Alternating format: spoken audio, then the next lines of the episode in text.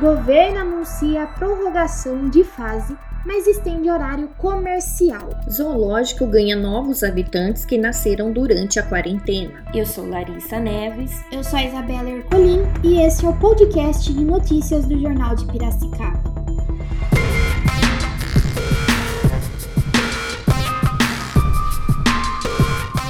O governo do estado de São Paulo anunciou nesta quarta-feira, 28, a prorrogação da fase de transição do Plano São Paulo para todo estado por mais uma semana, até o dia 9 de maio. Com o recuo gradual de indicadores de casos, internações e mortes por Covid-19, o governo fixou horário estendido das 6 às 20 horas, para atendimento presencial limitado a 25% de capacidade em comércios e serviços não essenciais. O horário estendido vale a partir do próximo sábado para estabelecimentos comerciais comerciais, galerias e shoppings. O mesmo expediente poderá ser seguido por serviços como restaurantes e similares, salões de belezas, barbearias, academias, clubes e espaços culturais, como cinemas, teatros e museus. Até sexta, 30, porém, continua a vigorar o horário atual das 11 às 19 horas. A fase de transição mantém liberadas as celebrações individuais e coletivas em igrejas, templos e espaços religiosos, desde que seguidos rigorosamente todos os protocolos de higiene e distanciamento social. Parques estaduais e municipais também poderão ficar abertos, mas com o horário das 6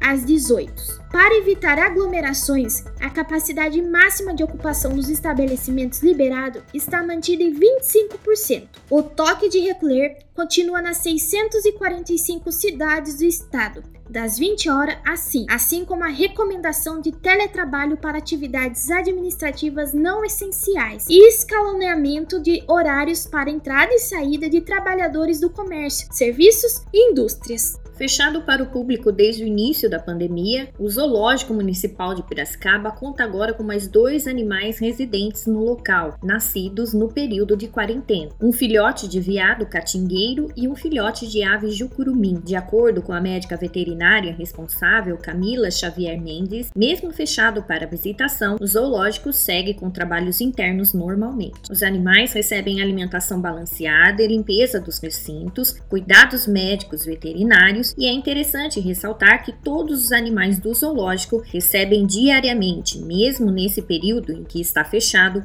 atividades de enriquecimento ambiental que têm como objetivo promover a manutenção do bem-estar físico e psicológico dos animais. As mudanças de temperatura, por conta da troca de estação, também exigem cuidado. Já deram início à proteção dos recintos das aves com lunas plásticas, a instalação de lâmpadas novas para o aquecimento dos répteis e recolocados as cortinas feitas com mangueira de bombeiro para proteger os mamíferos e logo mais o feno nas camas dos mesmos. Apesar de não receberem visitação, a maioria dos animais não sente saudades da interação com as pessoas.